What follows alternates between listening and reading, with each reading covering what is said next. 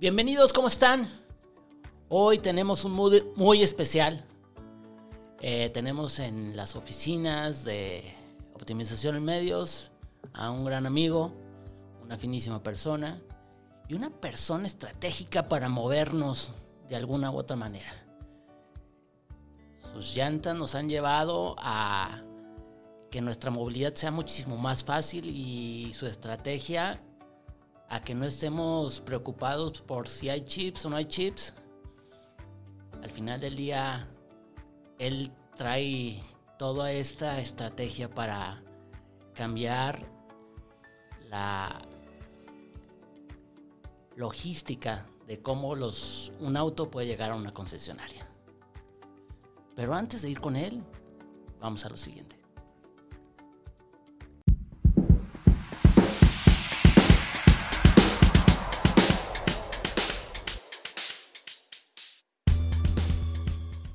Jesús, ¿cómo estás? Bienvenido de nuevo. Muchísimas gracias por estar aquí con nosotros.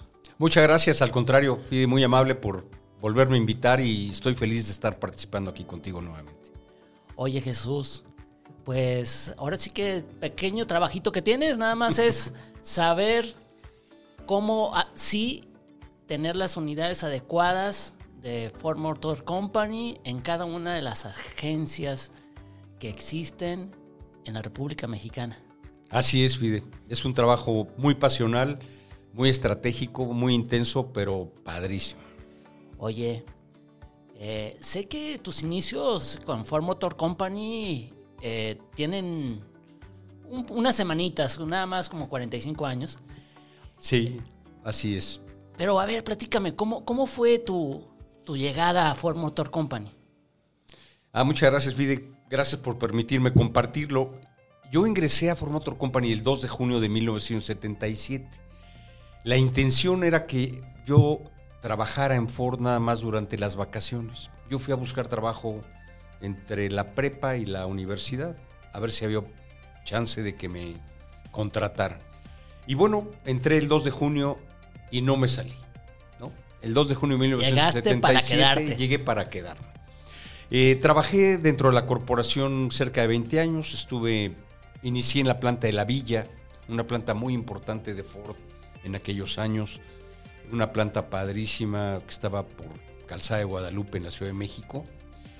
Eh, estuve en el área de refacciones, estuve en el área de servicio, en, tesorería, estuve en Ford Credit, en el área comercial, en ventas de vehículos, estuve en extensiones de garantía, tuve algún entrenamiento en, en Detroit, un entrenamiento también en, en la zona, en la región de Houston. Y bueno, después de casi 20 eh, años de trabajar para, para Ford, pues el, camino normalmente cuando nos gusta esta parte comercial es irte a la red de distribuidores, ya dejar el, mayoreo y el macro escenario para irte al, al, menudeo donde las emociones son distintas. Donde empieza la adrenalina, de, por llamarlo de alguna manera. Así es, y entonces bueno, pues tuve la, la fortuna de poder estar trabajando en la red durante 25 años, o sea, 23 años probablemente, 20 años en la planta, 23 en la red. Y ahorita, justo en lo que tú mencionas, tengo la, el privilegio y el honor de poder dirigir los esfuerzos de Ford y de sus distribuidores en el tema logístico. Eh, estoy a cargo de dos compañías, una se llama Servicios Logísticos, otra se llama Centro de Distribución Metropolitano, en donde nos encargamos tanto de recibir las unidades, almacenarlas, como entregarlas, como muy bien decías, a todas las distribuidoras del país. Oye, la, industria automotriz ha estado mutando, la industria automotriz se ha estado adecuando a los tiempos y Ford no deja, este, ha cambiado por completo su estrategia de, ventas. Eh, al final del día, eso, ¿en qué te ¿Qué te perjudica? Pues eh, no me perjudica. La verdad es que Ford Motor Company es una compañía extraordinaria. Es una escuela para mucha gente en México. Es pionera en una enorme cantidad de programas. Y también dentro de la red de distribuidores hay grandes personajes que nos han ayudado a, poder apoyar de una mejor manera la industria automotriz en México. Y estos esfuerzos que se hacen juntos con la corporación, porque somos un equipo muy interesante el de los distribuidores con, el de Ford Motor Company, hemos podido lanzar programas y actualizarnos como es este programa logístico. Anteriormente Ford Motor Company ah, se encargaba de distribuir las unidades en el país, pero se dieron cuenta que podíamos hacerlo más eficiente si teníamos una, un apoyo con la red de distribuidores. Y entonces desde hace tres años nos cedieron la posibilidad de transportar nosotros nuestras propias unidades a toda la red. Y la verdad es que no fue nada más el transferir la responsabilidad, sino tú acabas de mencionar algo muy interesante. Teníamos que actualizarnos en los temas logísticos. ¿Y qué fue lo que hizo Ford, que fue pionero en México en este tema?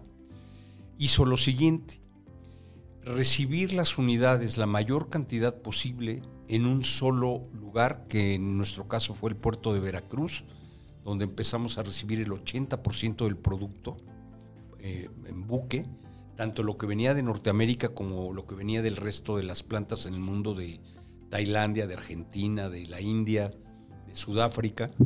Y lo que hicimos fue consolidar la mayor cantidad de inventario en un solo punto, 80% en Veracruz, 20% en Monterrey. Y al tener este inventario consolidado, el gran cambio, esta gran estrategia es los distribuidores pueden intercambiar sus vehículos con los vehículos de toda la red. El señor de Tijuana puede intercambiar con el de Mérida sin que tengamos que hacer el, traslado de, ciudad a ciudad. Lo hacen en los patios, se ponen de acuerdo y nosotros mandamos la unidad literalmente a donde se va a vender. Y esto genera pues menos riesgos en el camino, menos siniestralidad más eficiencia en tiempos, eh, las unidades llegan mucho mejor y sobre todo los distribuidores ya no gastan en hacer estos inventarios como se hacía en los años anteriores, donde se hacían traslados vía terrestre con choferes, eh, con muchos riesgos, y las unidades realmente el, consumidor no las estrenaba, ¿eh? Realmente las estrenaba un chofer que la movía de ciudad a ciudad. Y en este momento, al tener esta nueva estrategia de consolidación de inventarios, nos ha permitido vender más y vender las unidades en las tiendas en donde se están requiriendo. Al final del día, uno como usuario solamente llega al aparador y dice quiero este, pero no tiene idea de todos los pasos que tuvo que pasar esa unidad para llegar a, poder poseerla. Eh, esta, parte de, la pandemia y de lo que estamos saliendo, me imagino que te cambió muchísimo tu tema de, en la cuestión de logística. ¿Fue así? Sí, nos cambió a nosotros, pero también le cambió al mundo entero. Eh, el, tema de, de, COVID vino a distorsionar la logística en el mundo, porque los confinamientos que hubo y que, bueno, sigue habiendo aún en las plantas, en las empresas productoras, en los buques, en, los marinos, en los, operadores de madrinas, en los, en los operadores de, las, de los ferrocarriles, pues lo que hizo fue que se paralizara la logística. Ya no había las suficientes cargas eh, en el mundo para estar sincronizando buques, ferrocarriles, madrinas, y esto ha generado pues una falta de equipos en general en el mundo. No sé si ustedes últimamente han tratado de comprar algo, este, algún refrigerador, algún reloj, una consola. Hay escasez de producto porque no se ha podido mover rápidamente. No hay la misma capacidad logística que había antes de la pandemia. Y aunque se está poco a poco corrigiendo, todavía se nos ha complicado. Hay sus áreas de oportunidad. Así es, enormes para todo mundo. Entonces de repente tenemos eh, llegada de una enorme cantidad de buques, de repente ya no llega nada y se van a otros puertos y ya no hay esta, esta correspondencia que había en tiempos anteriormente. Pero bueno, toda la industria, toda la industria automotriz está batallando en este tema. También la industria de, commodities, eh, alimentos, todo mundo estamos teniendo este problema. Se ha encarecido eh, la logística a un nivel que probablemente en este momento sea la causante más importante de la enorme inflación que hay en el mundo. Oye, al final del día, todo este proceso de recepción y, entrega, este, pues tiene diferentes variantes. Y la variante más importante es de dónde recibes unidades, de qué, de qué países. Nosotros recibimos unidades de todo lo que son los, camiones, las series F vienen de Norteamérica, pero también eh, la mayor cantidad de vehículos vienen de Argentina, de Sudáfrica, de Tailandia, de la India. Y esto, esto, bueno, de Hermosillo, una planta muy importante de Ford de México y en el mundo está en Hermosillo, donde se produce la Bronco Sport y la Maverick. Entonces, son unidades muy codiciadas para el mercado. Y va cambiando. Hay veces que traemos algún producto de un país y después conviene traer lo mejor de otro lugar o cambió la demanda y se viene en lugar de un tipo de producto se elige uno distinto y la corporación Ford Motor Company puede estar cambiando el abastecimiento de países pues constantemente, pero en este momento vienen de los países que te acabo de mencionar, de todo el mundo. Oye, acá entre nos, ¿con quién trabajas más a gusto de todos esos países? Pues la verdad, te voy a decir una cosa, el, trabajamos muy felices con todos porque la corporación tiene políticas globales estándar y son políticas de, servicio y de atención de primer nivel. La verdad es que tenemos siempre lo, mejor de lo mejor con Ford Motor Company. La ventaja de tener toda esta estrategia y todos estos eh, eh, formas de trabajar muy similares hacen que la operación sea muy fácil entonces. Sí, son procesos estándar y la, y la operación realmente es bastante, bastante sencilla en términos de procesos, con sus asegúnes en cada una parte de este proceso, pero son procesos estándares. Oye, al final del día lo, lo más importante es que el consumidor final tenga el producto adecuado en el tiempo adecuado. Y gran parte de esa responsabilidad es tuya. En tu plan, no sé, anual, mensual, ¿cómo vas tomando decisiones para que los productos lleguen en tiempo y forma con cada uno de los distribuidores? Una, una, pregunta muy interesante. Hay una planeación anual de los volúmenes, pero estos volúmenes se pueden ir modificando a favor o en contra dependiendo de lo que vaya pasando en el mercado. De la demanda. De la demanda y, no solo eso, hay factores externos como por ejemplo, eh, al inicio de año la guerra de Rusia y Ucrania modificó los abastecimientos de una manera importantísima, porque Ucrania era un gran proveedor de microchips y de otros commodities para Europa.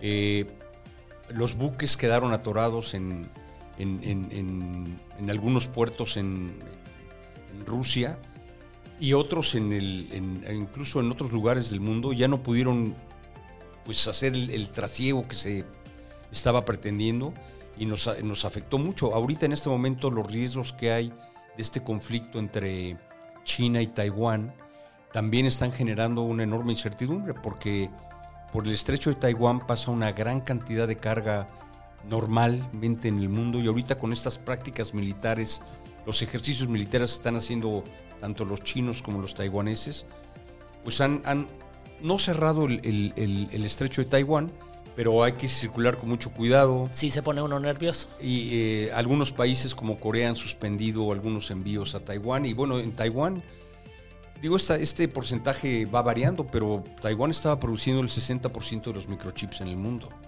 Entonces, si ahorita hay un conflicto en esa parte y no se pueden producir, nos vamos a quedar sin commodities por mucho tiempo. La, la producción. Entonces, los volúmenes y la planeación la vamos haciendo conforme van ocurriendo los, los hechos y nos vamos ajustando a, lo, a las cosas como van, como van pasando. Tenemos que reaccionar muy rápido, pero existe una gran comunicación entre estas compañías que son de los distribuidores y Ford Motor Company. Hay un equipo en Ford Motor Company con Sergio Santana, con, Mariana Rodríguez, con Lucien Pinto que te comentaba hace unas semanas que estuve por aquí. Y la verdad es que vale mucho la pena esta gran comunicación que hay porque tenemos una Somos un solo equipo. Distribuidores y Ford Motor Company con estas compañías somos una cadena de suministro que al tener una comunicación abierta y transparente nos permite dar un mejor servicio a nuestra red de distribuidores. Oye, con esta nueva estrategia de Ford de cambio de segmento, lo podríamos llamar, este, no sé si estoy en, lo adecuado. Eh, ¿Qué tanto complica la operación de saber que antes tenías que tener una cantidad de figos y ahora solamente traes Mustangs y las camionetas y las SUVs? ¿Cómo, cómo se, se cambia todo este tema de la operación? Bueno, en este momento por todos es conocido que hay una gran escasez de producto. Y podemos decir que todo lo que está llegando al país está vendido. Entonces los distribuidores no están teniendo costos financieros porque todo lo que va llegando lo surtimos y se entrega. Eso ejerce sobre nosotros una presión adicional porque el cliente incluso ya dio anticipos porque hizo hay listas de, de espera y entonces el cliente deja su dinero con anticipación y están esperando el producto. Nosotros tenemos que ser muy ágiles para poder atender esta demanda con, oportunidad. Y el que nos, eh, tú mencionabas este, este cambio de nicho de Ford Motor Company, pues ha sido muy interesante porque entre más movimiento ha habido hacia los nichos eh, de, alta gama, la demanda ha ido creciendo para, para nosotros y son productos de, primer nivel que están, yo les digo de verdad, totalmente vendidos ya con antelación, con anticipación.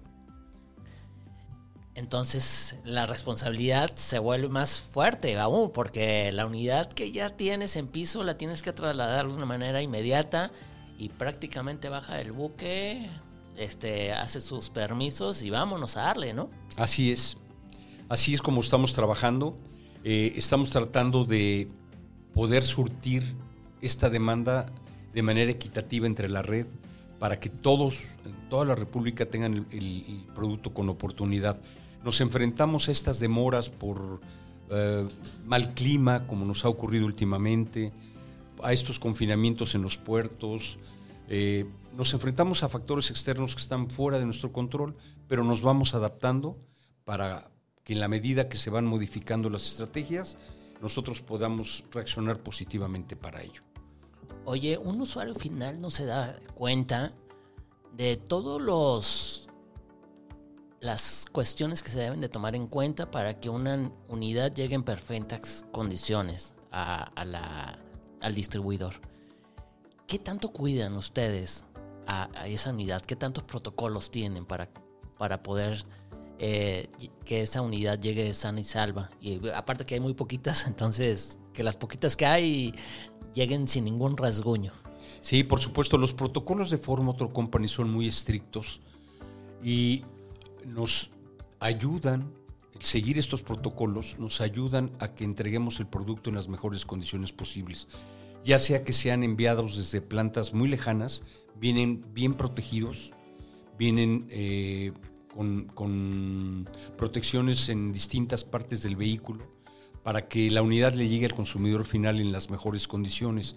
Nosotros al, recibir el, buque, bajar las unidades, almacenarlas y después subirlas a, una, a un tráiler, a una madrina, como se le conoce en México, también tenemos protocolos muy estrictos con los operadores.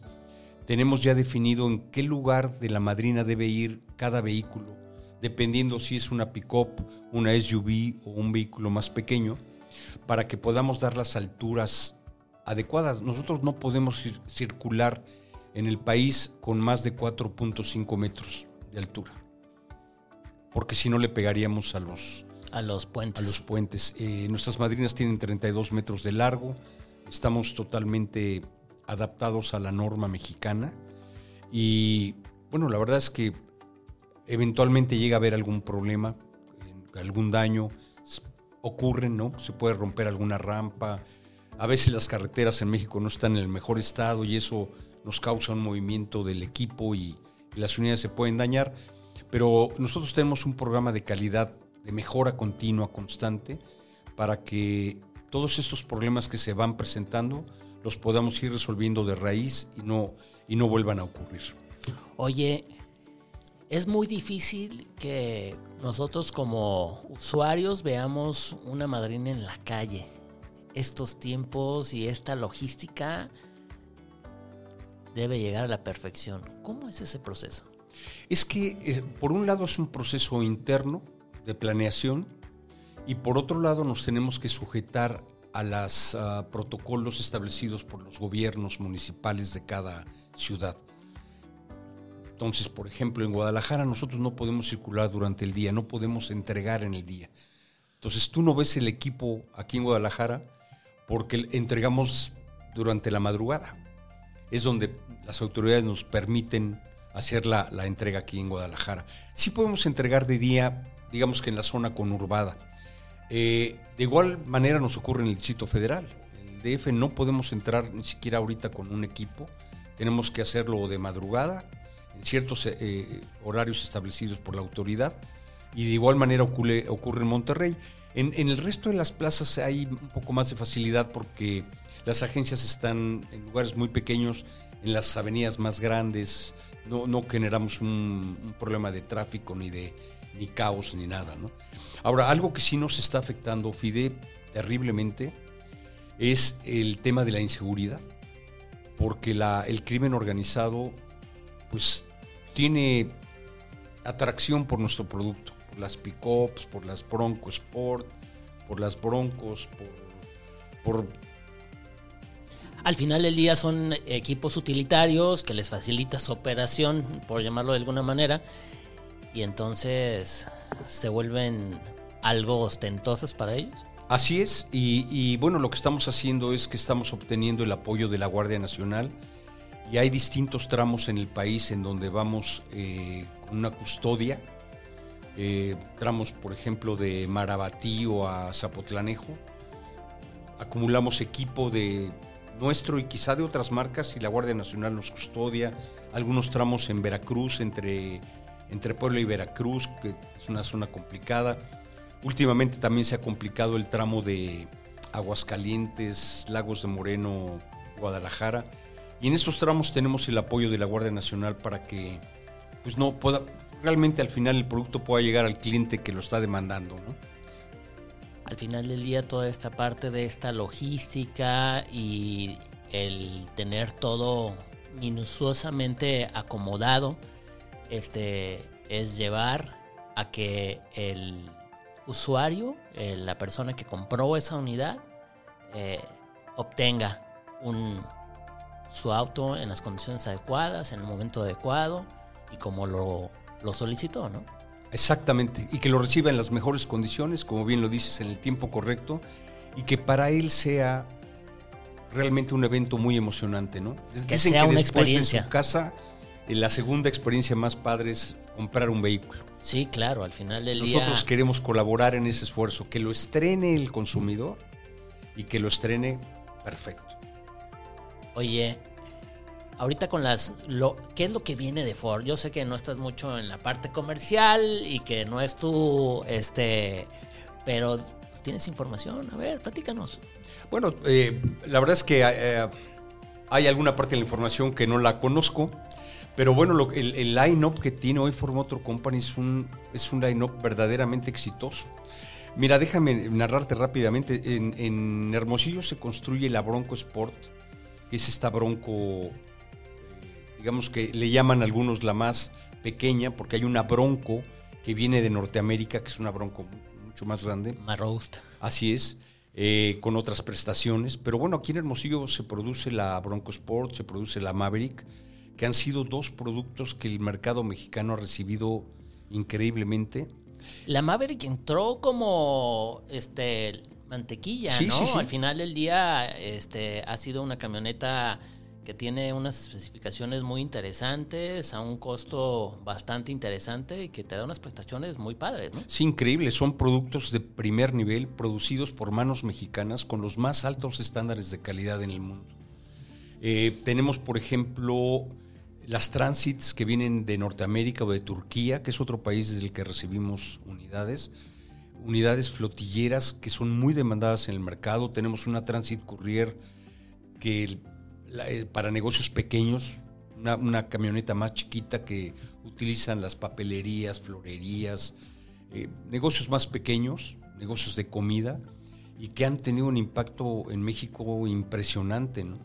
Eh, recibimos, por ejemplo, también estas camionetas Lobo, las Lobo Raptor, las Rangers que vienen, que vienen de Argentina, que vienen de Sudáfrica. Es un producto muy demandado en México. Y me parece que esta, este movimiento que ha hecho Ford en los, de poner el producto en distintos nichos del mercado, mercado de alta gama, ha tenido un efecto sensacional. Tenemos un, un cliente muy feliz de contar con un producto como el que, el que Ford les entrega en México. Al final del día, este, este, están ampliando esta gama y están haciéndola más fuerte, ¿no? Sí, por supuesto. Por supuesto, ya no tenemos, hace un ratito mencionabas Figo, ya no tenemos el Figo, ya no tenemos el EcoSport. Ahorita realmente lo que tenemos es el Mustang en tema de, autos. Estamos muy fuertes en el tema de SUVs. Eh, de hecho, viene una nueva camioneta que se llama Territory, que viene de, de China, con unos estándares de calidad increíbles. ¿Esa camioneta es como un SUV? Sí, es un SUV que va a estar ubicada entre un Escape y un EcoSport que ya salió del mercado. Es una camioneta de primerísimo nivel que va a ser un éxito en el mercado mexicano y viene a un nicho muy competido, donde están las marcas más importantes, eh, pero vamos a tener un gran éxito con esta camioneta. La vamos a tener aquí disponible. Eh, el buque llega el 30 de septiembre, así es que el mercado la va a tener en octubre ya para que lo puedan disfrutar de ese producto. No, pues ya está aquí prácticamente. Así es. Este, oye, el, tema de, poder eh,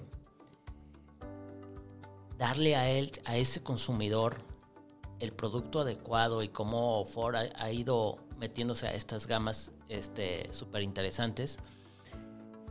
A ti en la parte logística, sobre todo por lo que me platicabas del, tema de, del acomodo de las unidades, eso te impacta de manera profunda, ¿no? Sí, sí, sí, en este momento nos impacta terriblemente porque al mover vehículos más grandes aumentan los riesgos. No es igual mover un Figo pequeñito en una madrina que mover una, una Raptor, que es mucho más alta, mucho más ancha.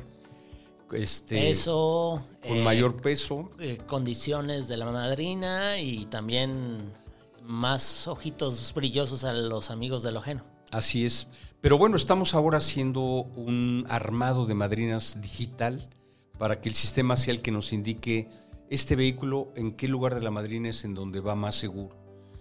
Entonces sí nos impacta, pero también tenemos cómo contrarrestar ese impacto y, cómo podemos hacer que las unidades lleguen con la misma calidad si son grandes o son medianas o son chiquitas. Entonces, ese uso de tecnología en todo, en todo el proceso, ¿no? Desde cómo manejar los pedidos, cuántas unidades te van a llegar, el tema de cómo las vas a acomodar y hacia dónde se van a desplazar. Están inmersos en la tecnología. Sí, por supuesto, porque además cuando ya tienes definido un viaje, vamos a decir una madrina que sale de Hermosillo, que va a entregar unidades eh, hacia el Pacífico, pues tienes que decidir en qué lugar de la madrina van por dimensiones y peso, pero también por, por destino final. es, decir, no vas a poner las de Culiacán al fondo si es la primera plaza en la que vas a entregar. Tendrías que poner las de Culiacán al final para que sean las que bajes y no corras todo el riesgo de bajar toda la carga y volver a cargar. Entonces es una mezcla de, dónde, dónde deben de ir por, por volumen, por peso y, por distribución. y por distribución. Al final es una ciencia, no es. no es hoy voy a, desplazar cinco unidades, ay, sube la chofer ahí como tú quieras. No, no, no. Y, tenemos un, transportista de primer nivel que se llama CCI. Es un transportista que ha trabajado para Ford por muchísimos años, conoce muy bien nuestros procesos, los protocolos, y tenemos una alianza con él muy exitosa. Eh, entienden perfectamente nuestras necesidades y están trabajando en este programa que te mencionaba de mejora continua para poder estar entregando el producto en las mejores condiciones posibles. De hecho, ahorita ya, no, ya no estamos concentrando tanto producto en Veracruz. porque el propio mercado ya, ya hace que tengamos producción desde Hermosillo, la Territory que va a llegar de, de China va a llegar por Lázaro Cárdenas en Michoacán, entonces ya, ya va a estar más disperso, pero de todos modos vamos a seguir consolidando en tres lugares, en Monterrey, en, la Ciudad de México, en el Estado de México, en Teoloyucan, en la zona conurbada de la Ciudad de México, y en Veracruz. O sea, nuestro principio, nuestro ADN de consolidación previo al envío, lo vamos a conservar. No obstante, vengan unidades de otros, de otros lugares, este, este concepto lo, lo vamos a seguir manteniendo porque es lo que nos está dando un éxito rotundo.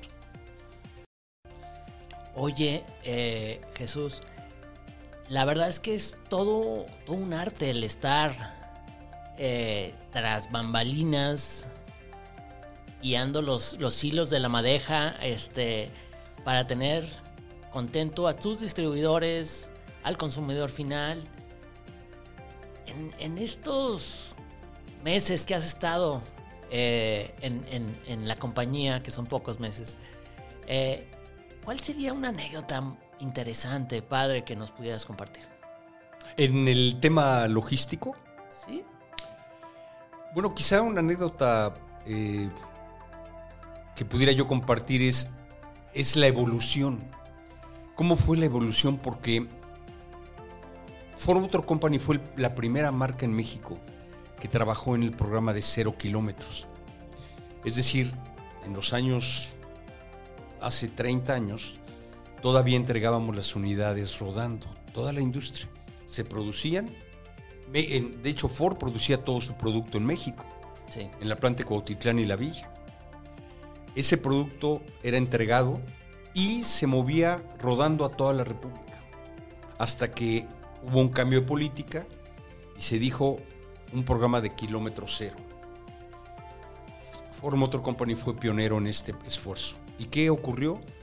Que rentamos un terreno en Tlalnepantla, con, cargábamos las unidades en el lodo, en el pasto, como fuera.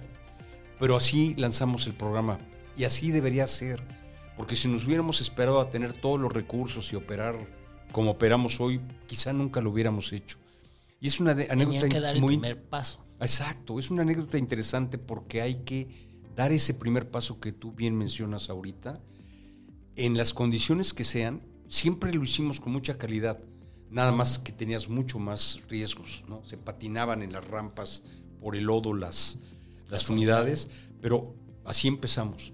Y, y fuimos evolucionando gradualmente de la mano de una gran cantidad de gente en la corporación Ford de primerísimo nivel.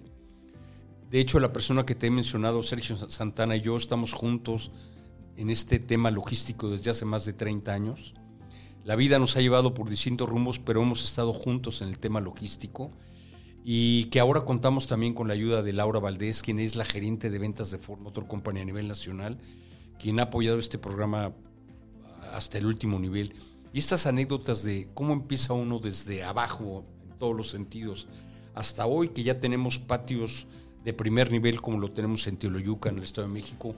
En Monterrey tenemos un patio que si no sabes que estás en Monterrey, pensarías que estás en, en Houston, totalmente pavimentado, iluminado. Y, y me parece que la tendencia que vamos siguiendo es esa. Vamos a seguir progresando, vamos a seguir innovando. Vienen muchos retos, el, el tema logístico va a cambiar y cambia cada día. Y nos estamos enfrentando a situaciones fuera de nuestro control que, que bueno, para, como tú lo decías hace rato, para el cliente debe ser transparente. Él no debe No, se- no, no tiene problema. Él Exacto. no se debe enterar y ustedes tienen que hacer maravillas con toda esta logística y estar cuidando hasta el más mínimo detalle para que la unidad llegue sana y salva al usuario final. Así es.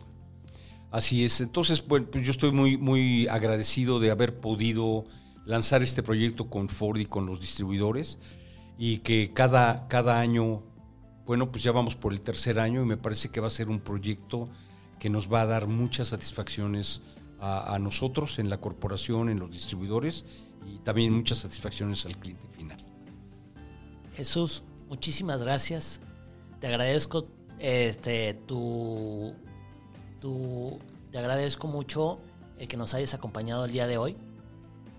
Muchísimas gracias. Gracias a ti, Fide. Un placer. Hasta pronto. Chicos, nos vemos la próxima semana. Misma hora, mismo canal. Miércoles 7.30. No, 7. 7 de la tarde. Buenas tardes.